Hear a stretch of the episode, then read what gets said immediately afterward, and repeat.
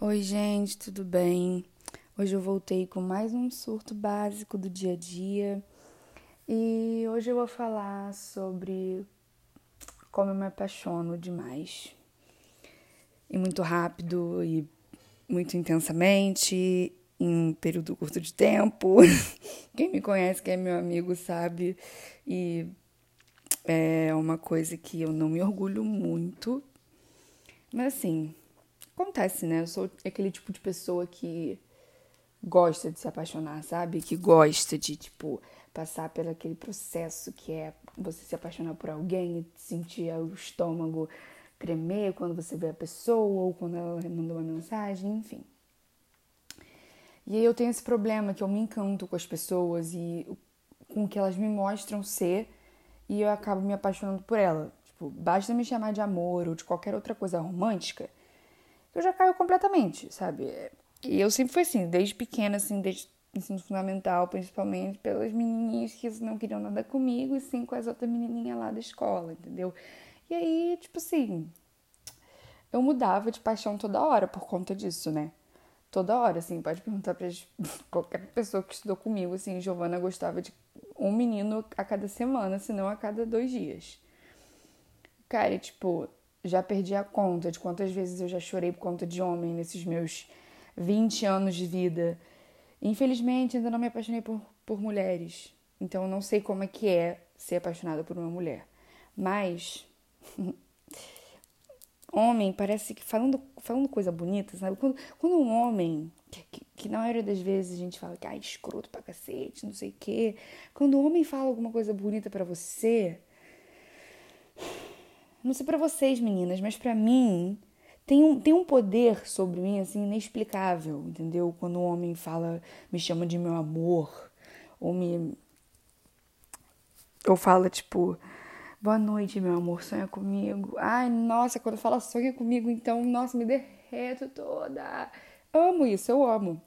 Aí eu peguei assim no Google dois fatos, fatos não, tipo, é, fatos eu peguei a definição literal da palavra apaixonar, que é sentir paixão ou amar ardente. Não, desculpa. sentir paixão ou amor ardente por alguém. Tá? Sentir paixão ou amor ardente por alguém. Ardente, essa palavra, né? A gente vê a paixão, tipo, muitas vezes como essa coisa ardente, tipo, ui, quero fazer sexo com essa pessoa, eu quero ter uma coisa, uma paixão assim, mas eu não tô falando desse tipo de paixão, eu tô falando daquela coisa de quando a gente se apaixona pelas coisas bonitinhas e pelas coisas românticas, mesmo as coisas boiolas, sabe? Porque eu sou muito boiola. Eu sou muito, muito, mas muito boiola mesmo. Tipo assim, eu sou boiola demais, gente. É absurdo. Então, quando eu vou falar de paixão, eu não falo dessa paixão ardente, que, que é o significado literal da palavra. Eu tô falando do, dessa, dessa paixãozinha. E aí, eu pesquisei em dois sites e um deles foi o site O Segredo. E nesse site diz que, vamos lá, entre aspas, se apaixonar de verdade significa se apaixonar devagar e de forma imperfeita e vulnerável significa conhecer outra pessoa, mas também conhecer um novo lado de si mesmo. Vou deixar um tempinho para vocês. Eu li essa frase e eu falei, é exatamente isso, é exatamente isso, entendeu? Basicamente a gente se abre completamente para essa pessoa que a gente acaba confiando, sem se importar com o tempo de quanto vocês se conhecem, sabe? Essas coisas de tipo, ah, eu conheço há duas semanas, há um ano, há três meses. Foda-se, não tem isso. Você acaba se conectando com a pessoa, você acaba tendo uma conexão muito forte, você acaba se mostrando vulnerável e você se apaixona devagar por ela com as poucas coisas que a pessoa vai fazendo, as coisas pequenas. Quando você percebe muito que você está observando as menores coisas na pessoa, você percebe que está se apaixonando. Aí você acaba, você acaba se vulnerabilizando e se entregando 100% para essa pessoa. E e assim, nessa época da quarentena, tem muita gente falando sobre se apaixonar pelas redes sociais, usando Tinder, Instagram para se relacionar, web namoro. Tá muito em alta isso por conta da quarentena. E a Óbvios até tem um episódio muito interessante. Esse episódio é muito bom mesmo, eu recomendo muito ouvir. Depois de, depois de você ouvir esse daqui, porque esse deve ser é menorzinho. Houve o episódio da Óbvios, que eu não sei qual é o nome do episódio, mas eu vou botar na, na descrição. É muito bom esse episódio que ele fala como se é possível. Eles, na verdade, eles perguntam: é possível se apaixonar durante uma quarentena pela internet? E sim, é possível, porque eu mesma me apaixonei durante essa quarentena. E aí eu procurei em outro site, no site Catraca Livre, e lá eles falaram um pouco sobre isso. E de acordo com uma psicóloga que deu entrevista para eles, ela disse que é possível sim se apaixonar à distância, pensando nesse contexto da quarentena e web namoro. E como eu falei, eu fui vítima disso. Me apaixonei por alguém que eu conheci no Tinder. Não vou me julgar, não me julguem porque eu usei o Tinder e me apaixonei por alguém que usei o Tinder, ok? Todo mundo já usou o Tinder. E, assim, eu me apaixonei por quê? Porque essa pessoa me tratou com mais carinho e mais respeito do que todos os outros homens que eu havia me envolvido antes pessoalmente ao, ao longo dessa dessa minha juventude, assim. Ele me tratou tão bem, ele se importava tanto com os, com, com os meus pensamentos, com a minha vida, com as coisas que eu pensava, que eu acabei criando um, um sei lá, cara, eu acabei criando uma coisa, uma conexão muito forte com essa pessoa, que parece que eu conheço ela há anos, entendeu? Parece que, tipo, a gente se conhece, acho que tem três meses que a gente se conhece. E em dois meses eu me apaixonei por essa pessoa. Mentira, em duas semanas eu me apaixonei por essa pessoa. É, é esse nível que eu sou, entendeu? Eu sou nesse nível. A pessoa consegue me fazer me apaixonar por ela em duas semanas apenas por me respeitar, me ouvir, me tratar bem, porque na, vi na minha vida pessoal de relacionamentos, eu era, foi muito raro eu ver alguém me tratando da forma que ele estava me tratando. Então, assim, eu me apaixonei rápido e foda-se, me entreguei rápido, sabe? E minha mãe fala para mim, Giovana, você tem que parar com isso. Seu problema é que você se entrega demais e você acaba sofrendo depois. E isso é verdade, Ana Lisboa está certa, como sempre, mas quem disse que eu consigo mudar? Quem disse que eu consigo ser de outro jeito? Não consigo. E eu não sei se tem alguém que está se identificando ou se tem alguém me chamando de maluca, mas eu não ligo, porque eu sou assim e se você não tá gostando, não sai para de ouvir isso. Então, assim, é, esse fato de eu me abrir muito rápido para alguém nem sempre me trouxe bom resultado. Assim, já sofri muito mesmo, tipo. Porque eu, eu acho que você, ao se expor e expor sua vida pessoal e saúde mental assim, desse jeito, para uma pessoa que você não conhece na maioria das vezes, a gente se coloca num lugar de vulnerabilidade absurdo que nem a gente percebe que está se colocando. Então, tipo, a gente, a gente se coloca nesse lugar de 100% vulnerável, sem perceber, inconscientemente, e aí, né, acontecem as coisas e você fala, putz, não devia ter feito isso. Mas eu não tô dizendo que ser vulnerável é um problema. Ser vulnerável é muito bom, tá?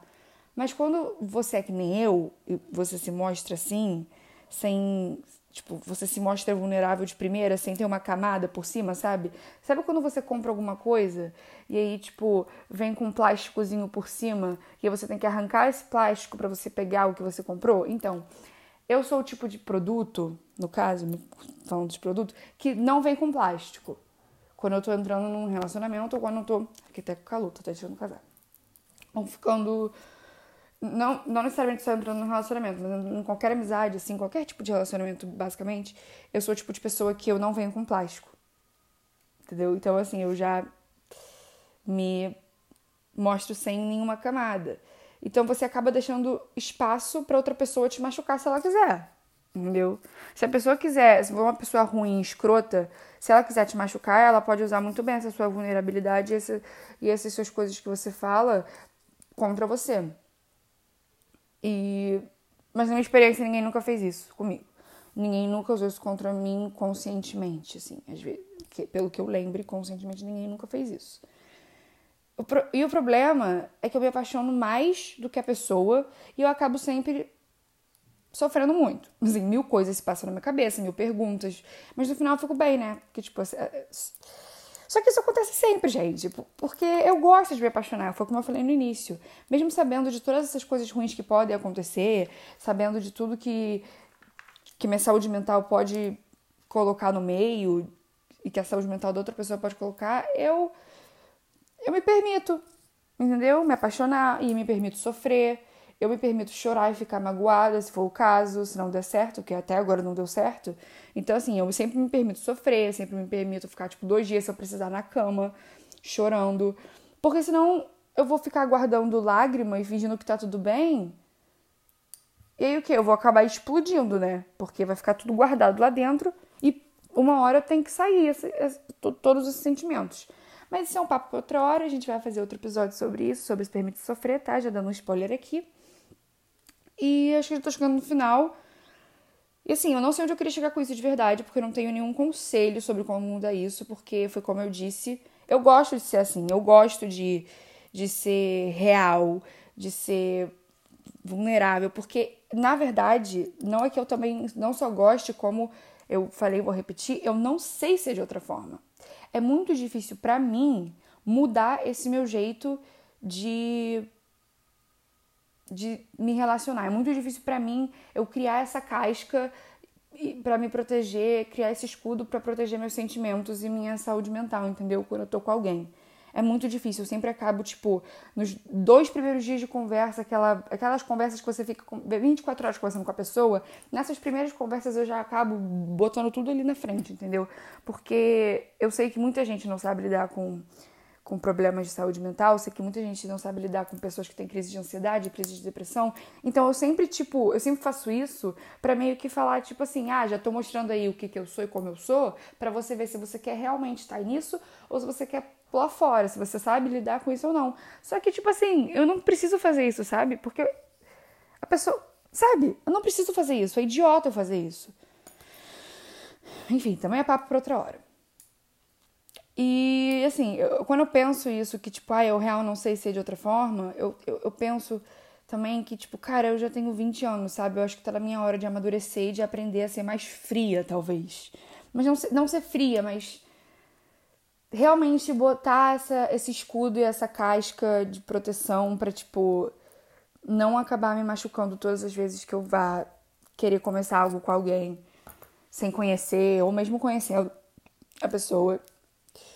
Eu tenho, acho que, eu acho que quem é assim, a gente tem que, meu conselho, acho que é para mim mesma e para essas pessoas, se você é assim, a gente tem que pensar, gente, a gente tem que amadurecer, a gente tem que entender por que, que todas as vezes a gente sofreu tanto, sendo que não era pra gente ter sofrido tanto assim, porque a gente podia não sofrer tanto assim. A gente podia ter feito algo para não sofrer tanto. E é isso. Obrigada por terem ouvido e até o próximo episódio com mais um surto básico do dia a dia.